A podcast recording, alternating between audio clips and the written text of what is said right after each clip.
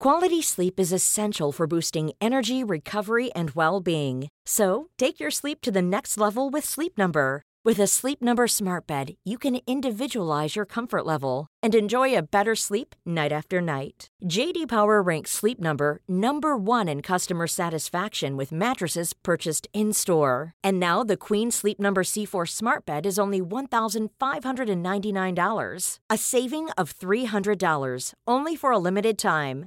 For JD Power 2023 award information, visit jdpower.com/awards. Only at Sleep Number stores or sleepnumber.com.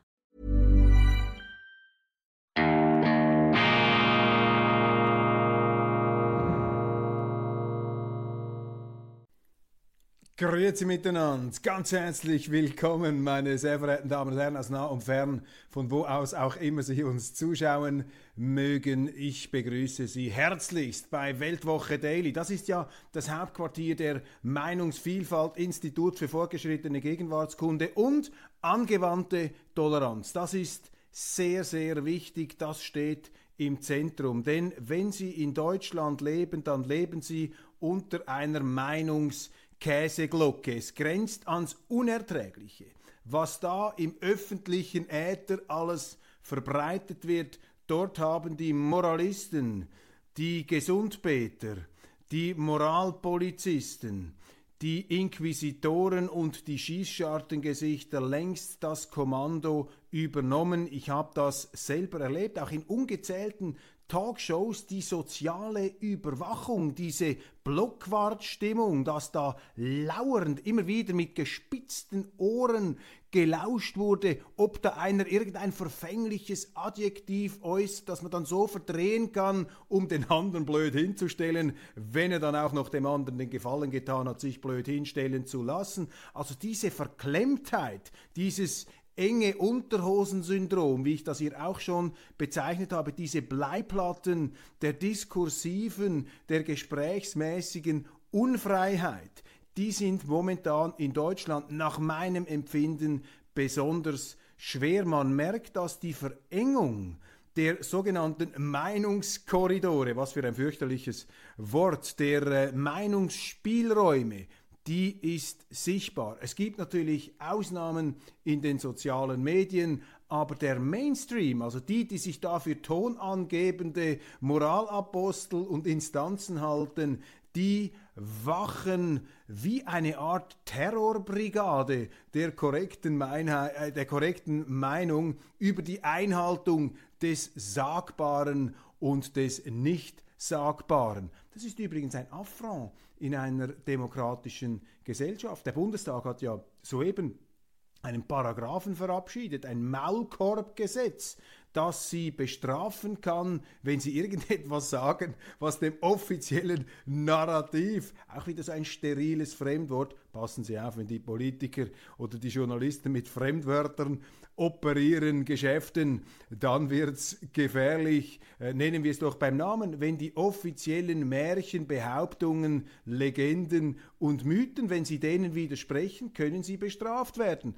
Und das sind unheilvolle Entwicklungen in einer Demokratie. Sie sind allerdings auch Stresssymptome. Sie zeigen, dass das politische Establishment aus dem letzten Loch pfeift, dass denen die Fälle davonschwimmen und dass sie glauben, ihre Wahrheitsansprüche, ihre Geltungsansprüche nur noch mit solchen abstrusen Verboten aufrechterhalten zu können. Ich bekomme sehr, sehr viele Zuschriften, meine Damen und Herren, aus Deutschland, aus Österreich, wo der Leidensdruck spürbar wird. Und ich muss Ihnen sagen, ich leide mit. Ich finde das eine Zumutung, was Ihnen da alles aufgedrückt wird, wie sie auch herablassend behandelt werden als Deutscher, der da nicht die Meinung der Regierung vertritt. Das ist doch eine fürchterliche, missbräuchliche Zweckentfremdung dessen, was eine Demokratie eigentlich sein sollte. Also die Gralshüter der Bundesrepublik, der Demokratie, die sind in Sachen Meinungsvielfalt alles andere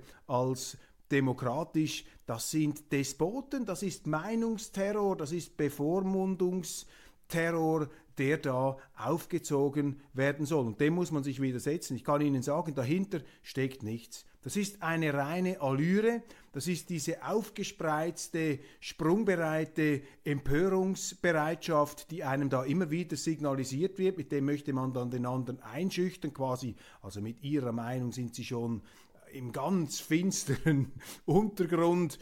Davon darf man sich wirklich nicht zurückdrängen lassen. Und in dieser Sendung geht es auch darum, immer wieder Argumente zu bringen und vielleicht auch etwas das Selbstvertrauen obwohl das äh, sie ja nicht nötig haben, aber ein bisschen vielleicht auch die Ermutigung auszusprechen, sich davon nicht in die Defensive zwingen zu lassen, weil es kann manchmal schon etwas finster, ruppig und eiskalt, frostbeulenmäßig zu und her gehen, wenn einem da diese Inquisitorengesichter begegnen, wenn man etwas sagt, was völlig vernünftig ist, aber was eben diesen totalitären, jakobinischen Meinungsdiktaten widerspricht. Und das ist heute übrigens auch in der Schweiz, in den Medien wirklich unerträglich. Da wird so eine Generallinie, so eine Marschrichtung durchgegeben.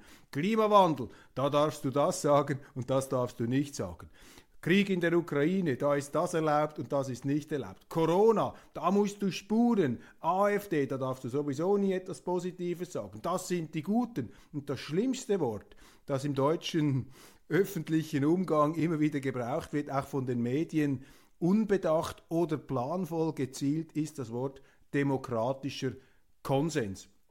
Das begegnet mir übrigens auch in der Schweiz, weil dort haben wir viele deutsche Journalisten, vor allem der Süddeutschen Zeitung, die schreiben im Tagesanzeiger und die haben sich einen regelrechten Sport daraus gemacht, ihren Journalismus auf der systematischen Verleumdung konservativer Politiker aufzubauen. Achten Sie sich mal darauf. Bolsonaro, Trump, Leute in den Niederlanden, in äh, Ungarn, früher in Polen, aber die Polen sind jetzt quasi russlandmäßig wieder auf der guten Seite, also hören sie da gar nichts mehr, aber ein Orban, ein konservativer Politiker, auch in den USA, die werden als Faschisten oder als Kryptofaschisten hingestellt, auch in den Ländern, zum Beispiel Italien oder Frankreich, alles, was nicht links ist, alles, was nicht in der Mitte ist, und die Mitte ist ja auch nach links verschoben worden, das haben sie in Deutschland durch Frau Merkel erlebt, alles, was nicht dieser linken Suppe, dieser linken Soße entspricht, das wird verteufelt, das wird als faschistisch verketzert und damit bauen die Medien natürlich eine große Einschüchterungskulisse auf. Das, was der linke Philosoph, der früher rabiat linke Philosoph Jürgen Habermas als das Gegenteil eines herrschaftsfreien Diskurses bezeichnet hat, was sie da haben, das ist ein linksbeherrschter Pseudodiskurs, in dem nur noch so getan wird, als würde frei geredet. Und achten Sie sich auch mal darauf, Journalisten, die in der Öffentlichkeit diskutieren, zum Beispiel über die Migrationspolitik, da ist ja auch die Marschrichtung vorgegeben worden. Nein, nein, das darf man nicht kritisieren, sonst ist man ein Rassist, sonst ist man ein Ausländerhasser. Komplett verrückt. Da wurde sozusagen eine ganze Irrpolitik, eine Fehlpolitik moralisch imprägniert, eingesprayt mit dem Ziel, dass sich niemand mehr traut, den offensichtlichen Unsinn, die offensichtlichen Fehler beim Namen zu nennen. Also ich kann Ihnen nur sagen, da müssen Sie immer wieder mit guten Argumenten und einem Lächeln auf den Stockzähnen dagegenhalten. Auf keinen Fall dürfen Sie sich von diesen angemaßten Moralpäpsten, von diesen eingebildeten Fatzkes, ich glaube, so lautet das deutsche Wort von diesen eingebildeten Typen, dürfen sie sich da also keineswegs die Butter vom Brot nehmen lassen. Wir sind übrigens, ich weiß gar nicht, ob ich das schon gesagt habe, hier bei Weltwoche Daily, die andere Sicht, unabhängig, kritisch, gut gelaunt, internationale Ausgabe mit besonderer Wertschätzung und eben auch gelegentlichem Mitleid äh, im Sinne dieses Leistungsdrucks äh, für unsere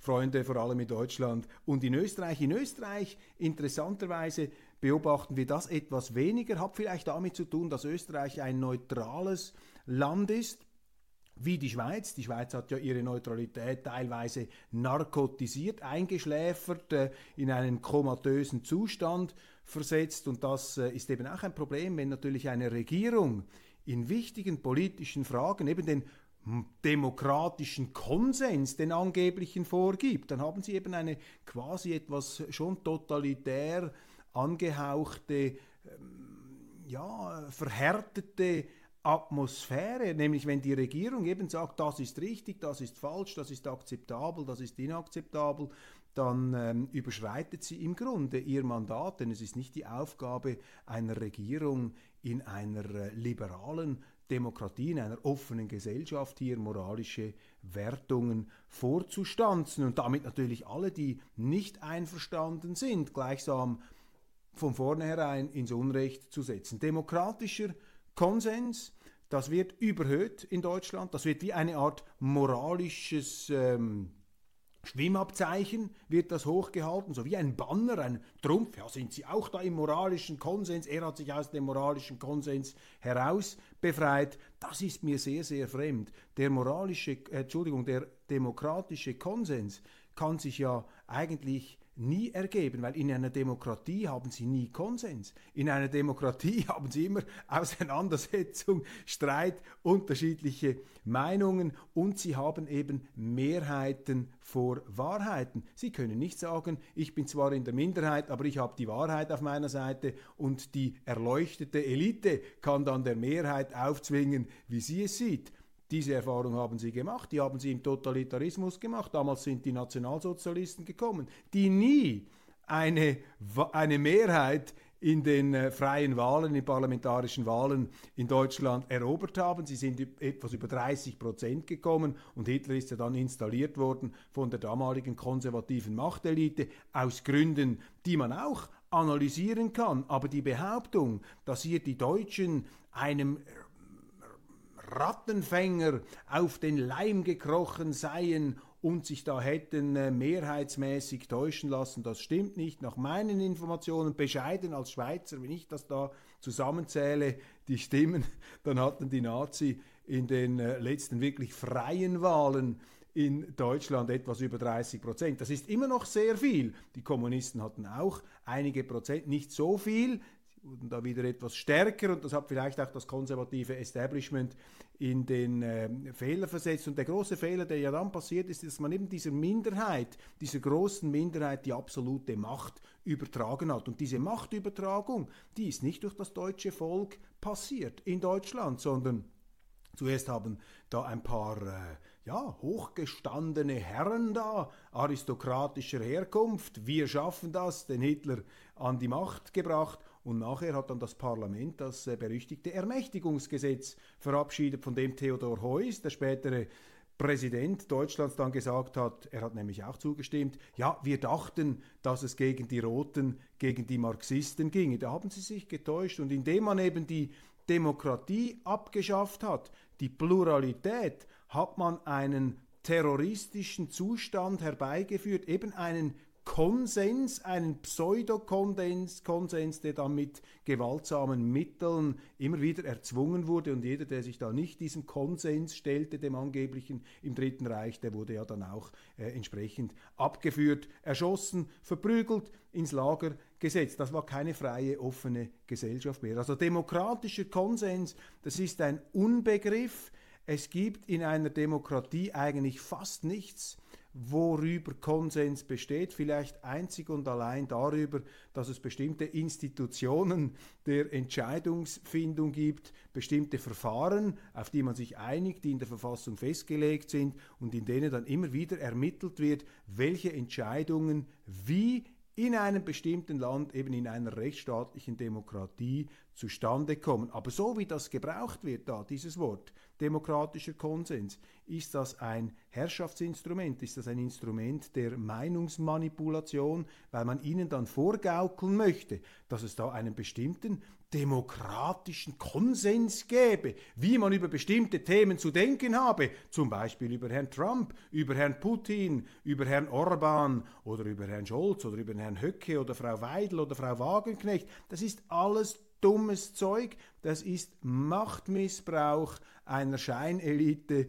die glaubt, ihnen vorgeben, ihnen vorstanzen, ihnen vorkauen zu können, wie sie selber denken. Das ist übrigens auch ein Verstoß gegen das eherne Prinzip des deutschen Philosophen Immanuel Kant, der gesagt hat, dass Aufklärung eben darin besteht, sich seines eigenen Verstandes zu bedienen, nicht demokratischer Konsens, Meinungsdiktat von oben. Das ist philosophisch eine andere Tradition, das ist der platonische Staat, wo die Philosophenkönige regieren, die, die es besser wissen oder besser zu wissen glauben, das ist undemokratisch. Wer vom demokratischen Konsens in Bezug auf ganz bestimmte Positionen redet, der ist undemokratisch, weil in der Demokratie kann über alles diskutiert werden, im Rahmen natürlich der rechtlich verabschiedeten Institutionen und Rahmenbedingungen, innerhalb der und auch Gesetze sich eine Gesellschaft bewegt. Also aufgepasst beim Begriff demokratischer Konsens. Das große Thema in der Weltwoche, die erscheint ja in der Schweiz immer heute Donnerstag, ist diese kolossale, skandalöse Impflüge, die ist ein Thema in der Schweiz, ist auch deshalb ein Thema in der Schweiz, weil unsere Behörden und unsere Medien diese Impflüge unter den Teppich kehren wollen. Und ich will hier ganz präzis argumentieren, was ich unter der Impflüge verstehe. Am 10. Oktober 2022 hat die Pfizer-Managerin Janine Small vor dem EU-Parlament zugegeben, dass der Pfizer-Impfstoff niemals darauf getestet wurde, ob er die Weiterverbreitung und Ansteckung durch das Covid-Virus verhindert. Man hat es nicht gewusst. Das ist nicht ein Beweis, dass er die Weitergabe und die Ansteckbarkeit verhindert oder nicht verhindert. Man hat schlicht nicht gewusst. Aber anstatt zuzugeben, dass man das nicht gewusst hat, haben die Politiker gesagt, sie müssen sich impfen, faktisch, weil wenn sie sich nicht impfen, dann werden sie vom sozialen Leben ausgeschlossen.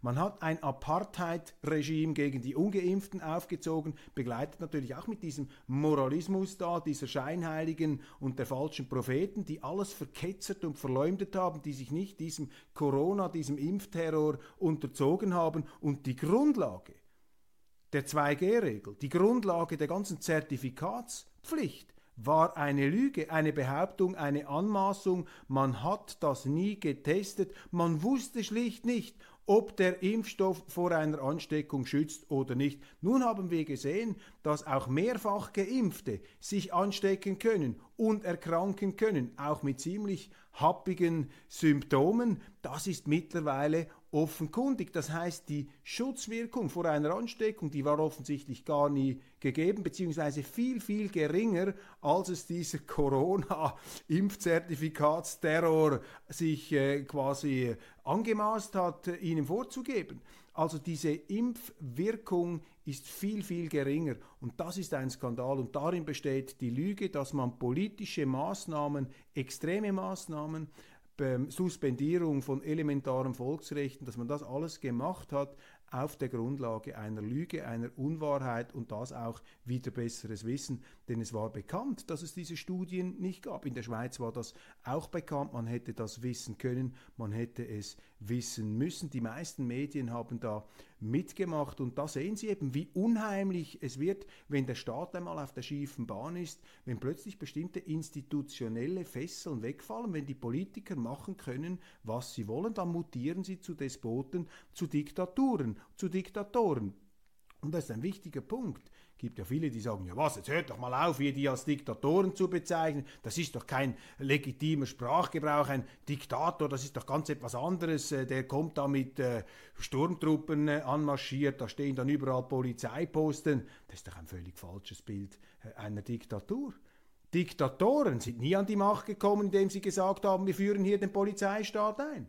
Diktatoren sind immer an die Macht gekommen, indem sie den Leuten das Blaue vom Himmel versprochen haben oder den Notstand ausgerufen haben. Sie haben gesagt, ja, jetzt werden wir alle untergehen, jetzt werden wir alle sterben. Es geht um die Gesundheit. Wir müssen alle Menschen retten. Da kann ja niemand dagegen sein. Also müsst ihr jetzt einverstanden sein, die demokratischen, die rechtsstaatlichen Beschränkungen, die institutionellen Hindernisse aus dem Weg zu räumen, damit ich das Gute verwirklichen kann. Die Diktatoren kommen immer, um das Gute zu verwirklichen. Und das ist das Gefährliche, das ist das Verführerische.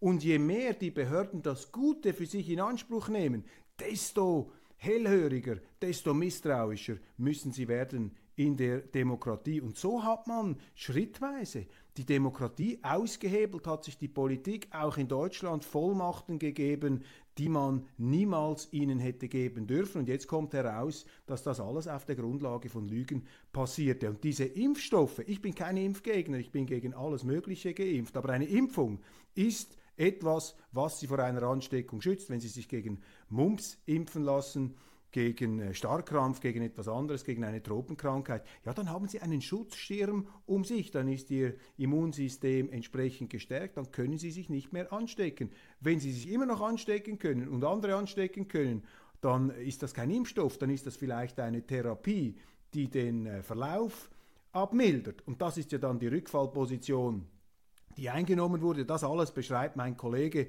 Philipp Gut und wir haben auch noch wissenschaftliche Texte drin, die sich mit der Wirkkraft dieses Impfstoffs auseinandersetzen. Da ist ja jetzt höchstes Misstrauen ähm, gefragt. Ja, die Rückfallposition war, dass man gesagt hat, ja, diese Impfungen, sie schützen schon nicht vollständig vor einer Ansteckung. Das wurde dann hinterher händeringend, verwedelnd auch noch äh, nachgeschoben. Nein, nein, aber sie könne vor schweren Verläufen schützen. Und auch da, meine Damen und Herren, ist ein Fragezeichen zu setzen, denn es liegen schlicht keine klinischen Studien vor. Ich bin kein Arzt, aber ich rede mit Ärzten, ich habe Ärzte gefragt und nach deren Auffassung, und das sind glaubwürdige Gesprächsleute, bitte schicken Sie mir Daten, wenn Sie bessere haben, die haben mir gesagt, es liegen keine, bis heute, keine klinischen Studien vor, die belegen würden, dass der Satz stimmt, eine Impfung schützt vor schweren Verläufen. Das Problem ist relativ einfach zu verstehen. Sie können ja nicht herausfinden, ob ein Mensch, der sich geimpft hat und dann einen mittelschweren Verlauf der Corona-Erkrankung hatte, ob der ohne Impfung einen schwereren Verlauf gehabt hätte. Sie können ja nicht die gleiche Situation mit dem gleichen Menschen simulieren. Da müssen Sie sehr große Populationsgruppen müssen Sie untersuchen. Das sind anspruchsvolle Experimente. Sie können nicht im gleichen Menschen, in einem Menschen, in einem Patienten sozusagen den gleichen Blindversuch machen mit Impfung oder ohne Impfung. Und darum ist auch dieses Argument ähm, auf die Goldwaage zu legen. Und das ist nicht Querdenkertum, wobei nichts gegen Querdenker. Zum Glück haben wir die Querdenker. Das hat nichts mit Rechtsextremismus zu tun. Wenn Sie kritisch die Regierung äh, fragen, was eigentlich die Legitimation ist, dass man ihnen die Freiheitsrechte wegnimmt, dass man ihnen die Existenz kaputt macht, wenn sie beispielsweise Chef eines Fitnessstudios waren, wenn man sie als Künstler am Auftreten gehindert hat, wenn man die Kinder nicht mehr in die Schule gelassen hat. Das sind massive Eingriffe in unsere Grundrechte gewesen und es ist schon beschämend, wie das heute absolut unter den Teppich gekehrt wird, wie die Medien hier als Komplizen der Macht und der Lüge und auch dieser äh, medial-gouvernementale Komplex, wie der jetzt da den Mantel des Schweigens auszubreiten versucht. Das ist noch einmal der Schwerpunkt, auch die Analyse der Vertuschung, der Verwedelung in der Schweiz. Aber ich kann Ihnen nur empfehlen, das auch äh, im Ausland zu lesen, in Deutschland, in Österreich. Da sind sehr viele inspirierende Anstoßpunkte, Impulse drin, die Sie natürlich auch auf die Diskussion in Ihren Ländern anwenden können. Wenn ich da etwas in den Inhalt ähm, sonst noch ein paar Themen herauspicke, jetzt für ein internationales Publikum, hat sehr viel in der neuen gedruckten Ausgabe drin. Übrigens hier das Cover. Das will ich Ihnen nicht vorenthalten. Zum Beispiel eben eine Impfung für leichte Fälle, Stand der Forschung, wissenschaftliches Gutachten. Polen will nicht zahlen, Konflikt mit Schweizer äh, Unternehmern und der polnischen Regierung. Trump tüftelt am Comeback US-Zwischenwahlen als Grabmesser. Die große Kobaltlücke, erneuerbare Energien sind zum Scheitern verurteilt. Meine Damen und Herren, das sind Artikelaufsätze, die wir in der Weltwoche haben, die aufzeigen, die Ihnen Argumente geben, warum das nicht funktionieren kann, wenn Sie mit Windrädern und Solarzellen hochentwickelte Industriestaaten mit Energie versorgen wollen. Das geht nicht, das funktioniert nicht. Dieser Flatterstrom ist die falsche Investition und es ist auch eine Verschandelung der ganzen Umwelt und der Landschaft. Das sieht grauenhaft aus. Ich habe das in Thüringen, im Thüringer Wald gesehen, wie man diese Verspargelung, so hat es, glaube ich, der Spiegel einmal ausgedrückt, der damalige Chefredaktor Stefan Aust, diese Verstar Verspargelung ist eine Verschandelung der Landschaft. Da werden auch ökologische Grundregeln außer Kraft gesetzt. Diese gewaltigen Windräder, die können überall hingepflanzt werden, mitten in die schönsten Naturlandschaften. Das ist doch ein Anschlag, das ist ein Angriff, das ist ein, eine Terrorattacke auf die Schönheit Deutschlands. In der Schweiz versuchen sie das auch zu machen. Und passen Sie auf, sogar bei uns haben Sie angefangen, Einspruchsmöglichkeiten der Bürger zurückzufräsen, zurückzustutzen, damit Sie diese Verschandelung vorantreiben können. Und dahinter steht natürlich ein religiös bedingtes äh, Dogma, nicht die Kernenergie wieder zu aktivieren. Ich meine, die Kernenergie mit neuen Technologien, mit neuen Reaktoren, die ja ähm, noch besser sind als die jetzt bekannten oder die, die man immer noch hat, das wird einfach beschwiegen, das wird sozusagen auf der Sondermülldeponie versenkt, darüber will niemand reden und gleichzeitig versucht man jetzt mit diesen Solar- und Windkraftwerken vollendete Tatsachen zu schaffen. Da müssen Sie sich wehren, meine Damen und Herren, weil sonst wird Ihnen das ganze Land da verspachtelt und verspargelt und mit Solarzellen zugepflastert, dann sieht da Deutschland aus wie eine gigantische Ray-Ban Sonnenbrille,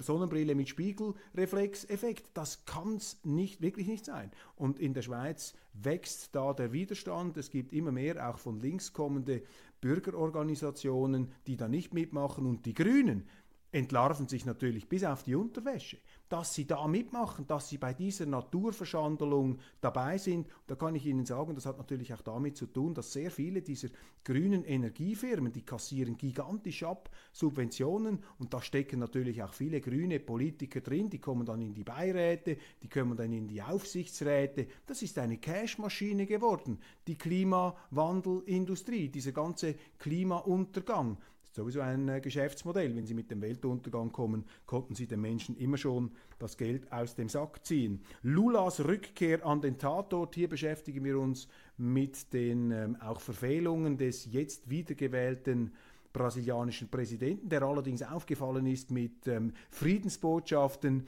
und äh, Kritik an Zelensky, Kritik an Biden und an der Europäischen Union im Zusammenhang mit dem Ukraine-Krieg. Kriege entstehen immer aus der Moralisierung. Der große Ökonom und äh, frühere Leiter des IFO-Instituts Hans-Werner Sinn im Gespräch über Inflation, Wohlstand, Krieg und Frieden. Herr Borrell mag's blumig, Verbalattacken des Außenministers, geschrieben von der früheren österreichischen Außenministerin Karin Kneisel. Gefährlicher als der Ukraine-Konflikt, der globale Krieg um Halbleiter. Erling Haaland ist ein Thema in dieser Ausgabe dieser Wunderfußballer. Und Ulrike Gero, die angefeindete Europa-Forscherin, eine EU-Enthusiastin, so gesehen nicht ganz auf meiner politischen Linie, aber ich schätze sie als unkonventionelle Denkerin. Sie ist mit einem Aufsatz präsent Europas Endspiel in der Kultur, große Geschichten, Hollywood Reese Witherspoon, eine Analyse ihres Imperiums, Todesengel der deutschen Literatur, Robert Klopstock und Franz Kafka. Kunst ist undemokratisch, der große Theatermacher Klaus Peimann im Gespräch mit der Weltwoche. Das sind ein paar Ausschnitte aus unserer Zeitung. Was sind Aktualitäten, mit denen Sie sich auseinandersetzen müssen? Migration, Asylchaos, auch in der Schweiz geht es da in die falsche Richtung. Unsere Kapazitäten sind erschöpft und man fängt jetzt bereits wieder an, Durchhalteparolen zu verbreiten an die Bevölkerung. Da müssen wir durch. Wir zählen auf die Solidarität. Das sind auch gefährliche Aussagen. Wenn Politiker mit dieser Moraltapete kommen, wenn sie da ihre Handlungen oder ihre Überforderungen zu bemänteln, anzupinseln versuchen, mit einem moralischen, hochmoralischen Anspruch, dann ist Widerspruch gefragt. Und da müssen Sie auch den Politikern ganz genau auf die Finger schauen, wer sich dann da abspeisen lässt mit diesen eben auch moralischen Schutzimpfungen, die die Regierung immunisieren sollen gegen Widerspruch. Diese Immunisierungen sind zwar auch nur ähm, Charlatanerien, aber sie funktionieren mit politischem Druck zum Teil durchaus, aber man darf sich davon eben nicht einschüchtern lassen. In Deutschland läuft das auch und da hat die Innenministerin Frau Faeser nun tatsächlich nicht weitergegeben die Zahlenübersicht an ihre Polizeikorps. Und ich habe gelesen in mehreren deutschen Zeitungen, ist gut, dass sie darüber berichten,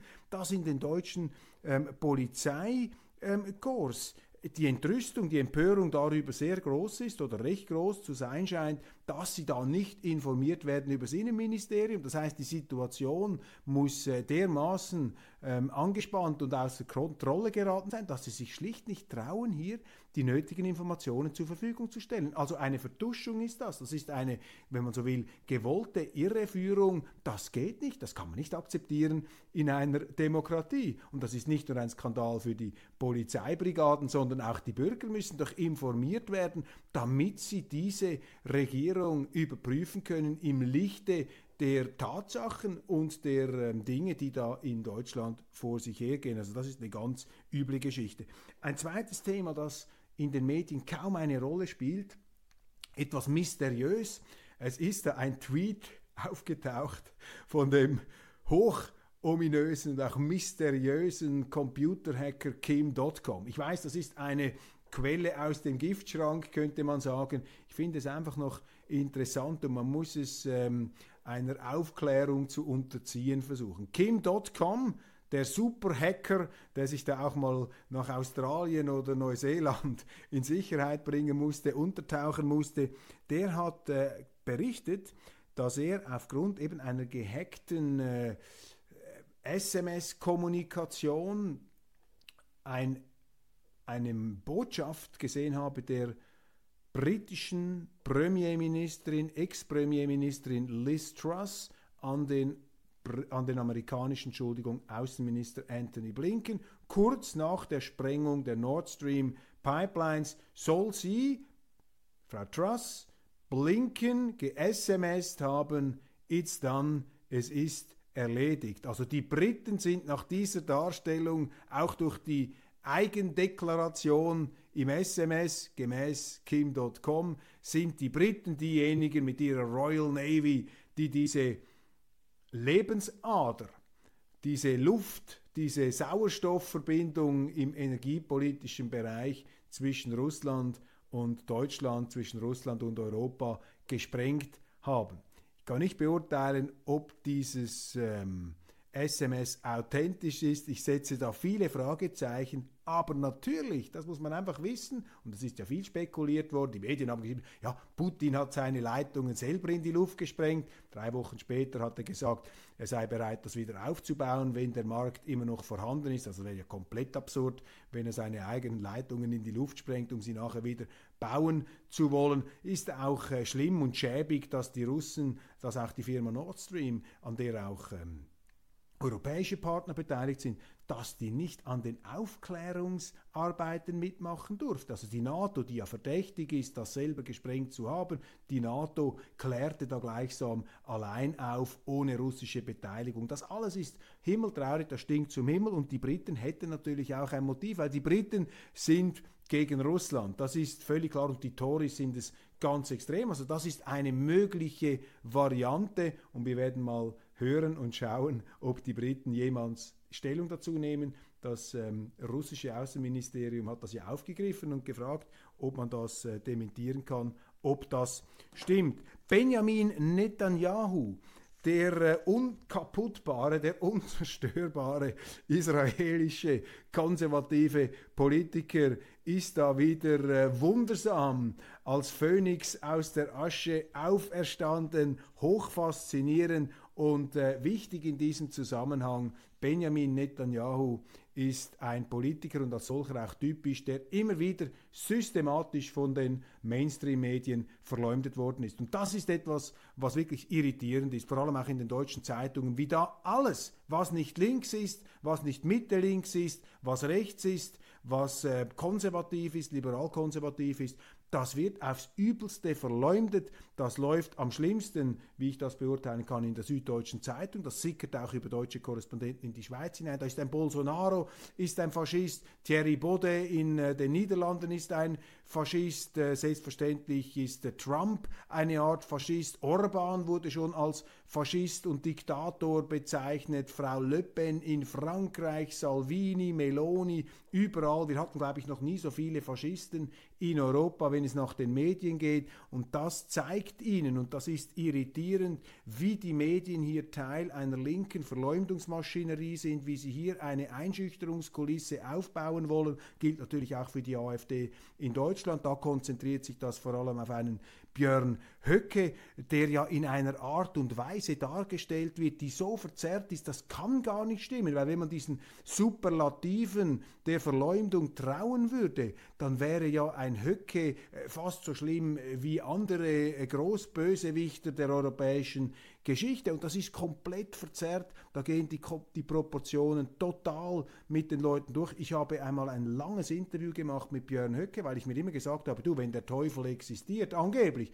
dann musst du mit dem Teufel reden. Ich habe das auch mit Steve Bannon gemacht, habe das aber auch mit Politikern auf der linken Seite äh, gemacht. Aber diese Verleumdung, da muss man sich doch mal selber ein Bild machen. Und mein persönlicher Eindruck ist, der natürlich nicht alle Facetten eines Lebens überblickt, dass das, was die Medien schreiben, zu 99,99 Prozent einfach Humbug ist. Es stimmt nicht. Das ist parteipolitisch ideologisch motivierte Verleumdung mit dem Ziel, einen demokratischen Konsens schreibend herbeizuzwingen und bestimmte Politiker, die demokratisch gewählt sind, die also genau das erfüllen, was für ein demokratisches System erforderlich ist, die sollen dann mit undemokratischen, meinungsmanipulativen und meinungsterroristischen Methoden ausgegrenzt, ausgeschlossen werden. Das ist hier das Ziel und das ist eigentlich himmeltraurig für einen Journalisten, dass die Medien sich daran beteiligen,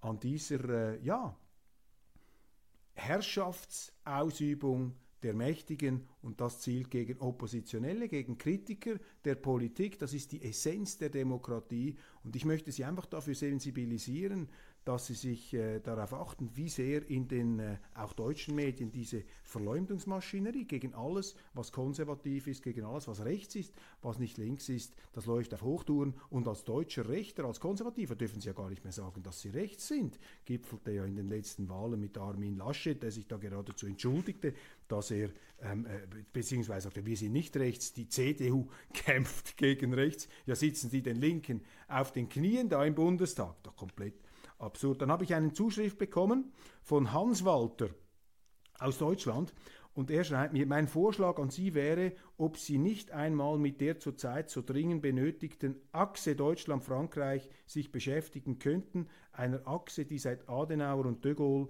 das Nachkriegseuropa sehr geprägt hat. Deutschland allein ist gegen die USA bestimmte NATO zu schwach. Mit einem Partner Frankreich an seiner Seite wäre, was Friedensbemühungen angehe, ein viel groß, größeres politisches Gegengewicht geschaffen. Beispiel März 2003, wo beide Länder zusammen eine Teilnahme am US-geführten Irakkrieg ablehnten. Ja, das ist ein Volltreffer, lieber Hans-Walter. Ganz herzlichen Dank für Ihre Anregung, auch eine Inspiration eben aus der Erfolgszeit, aus den glorreichen Gründungsjahren der Bundesrepublik, wo es eben noch Politiker gab wie Konrad Adenauer, wie einen Franz Josef Strauß, vor allem einen Adenauer, der diese deutsch-französische Freundschaft und auch Eigenständigkeit bei aller Westbindung sehr stark nach vorne gebracht hat. Ein de Gaulle, der hier die Eigenständigkeit auch Frankreichs behauptete, und das fehlt heute, haben Sie komplett recht, Chirac und Schröder im Irakkrieg damals gegen Präsident Bush in Washington. Heute haben wir das nicht mehr. Europa wirkt wie eine abgewirtschaftete Filiale der Vereinigten Staaten von Amerika, von Grünschnäbeln und von Spaßbremsen, von linksgrünen Spaßbremsen regiert, die uns ins Leben hineinregieren wollen, in die Kühlschränke, in die Mobilität, die uns sagen wollen, wie wir uns fortbewegen äh, sollen, die uns die Energie wegnehmen, die unsere Arbeitsplätze kaputt machen, die selber noch nie einen Bleistift verkauft haben. Und ganze Industrien da auf dem Altar ihrer grünen, irrwitzigen Ideologien zu Opfern bereit sind. Das ist gefährlich, aber die gute Nachricht ist, immer mehr Leute sehen es wie Sie. Krone Schmalz, Geheimdiplomatie und gesichtswahrende Lösungen nötigt die Journalistin Gabriele Krone Schmalz spricht mit Vorträgen vor großem Publikum in Deutschland. Äh, sie war kürzlich in Reutlingen, jetzt war sie in Köln und ich kann Ihnen das nur empfehlen auf YouTube hören Sie sich das an. Sehr klug, sehr ausgewogen, sehr differenziert und eben eine Stimme, die etwas ausdrückt, was mir sehr sympathisch ist, nämlich, dass wir aussteigen müssen aus dieser frenetischen, aus dieser frenetischen Feindbildzuspitzung und dass wir wieder alle Gesprächskanäle öffnen müssen mit den Russen, um aus diesem Wahnsinn des Kriegs auszusteigen, auch, auch aufhören hier mit dem Moralismus und auf der richtigen Seite der Geschichte stehen zu wollen. Ich habe jetzt gehört, dass Lavrov und Blinken geheim, die Außenminister geheim telefoniert hätten am letzten Wochenende. Wenn das so ist, ist das großartig. In den Schweizer Zeitungen sagt Vitali Klitschko, der Bürgermeister von ähm, Kiew, dass man darüber nachdenke, die Stadt zu evakuieren. Und ich sage hier einfach, das kann ja auch äh, in dem Sinn äh, etwas propagandistisch übersteuert sein, um die Hilfsbereitschaft und Waffenlieferungen auch in der Schweiz anzustacheln. Wir liefern zum Glück ja keine Waffen. Ähm, aber trotzdem, mit jedem Tag, den dieser Krieg dauert, steigt die Eskalationsgefahr. Und dass sie einen Kanzler haben in Deutschland, wie Olaf Scholz, der bei allen Unzulänglichkeiten, die man da aus bürgerlicher Sicht haben kann, dass der doch auf die Bremse steht und zögert, das ist ihm hoch anzurechnen, denn er steht natürlich unter ganz massivem Druck hier, schwere Waffen zu liefern. Allerletztes Thema in dieser Sendung. Katar wird jetzt da mit Blick auf die Fußball-WM aufs heftigste verleumdet, angeprangert und ich fühle mich gedrängt, werde das dann in den einigen der nächsten Sendungen und auch Ausgaben der Weltwoche machen, einmal aufzuzeigen, was Katar alles auch richtig gemacht hat. Katar hat nämlich Interessant, und das ist auch gewürdigt worden früher, Katar hat eine sehr interessante Entwicklung durchgemacht. Katar ist das Land, wo der Nachrichtensender Al Jazeera, das arabische CNN, gegründet wurde. Eine sehr beachtliche Leistung, die auch Ausdruck ist einer gewissen Pluralität dieser Gesellschaft. Und auch hier wieder diese moralistische Höhlenbewohnerbrille, die da angewendet wird, dieser kalte Kriegblick, da dieser Reptilienblick, der ist nicht zielführend. Alles bringt einfach nichts. Allerletztes Thema, wie links ist Mr. Meloni? Die Medien rätseln darüber, was die politische Einstellung des Lebensgefährten der italienischen Premierministerin ist. Da kann ich Ihnen einfach sagen, das spielt keine Rolle. Denn es gilt das Naturgesetz.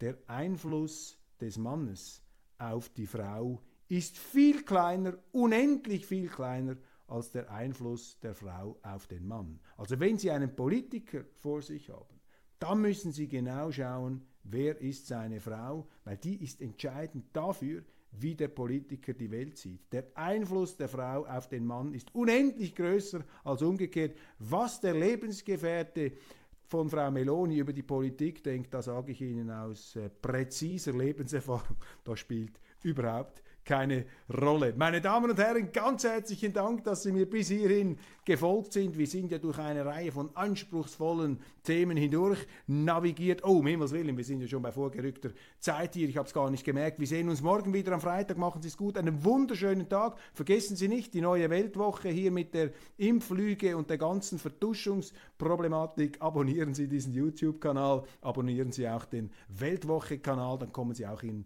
Genuss der äh, gedruckten Texte, die ja sonst hinter Paywall nicht so leicht zu lesen sind. Machen Sie es gut. Ich freue mich, wenn Sie morgen zahlreich, noch zahlreicher dabei sind.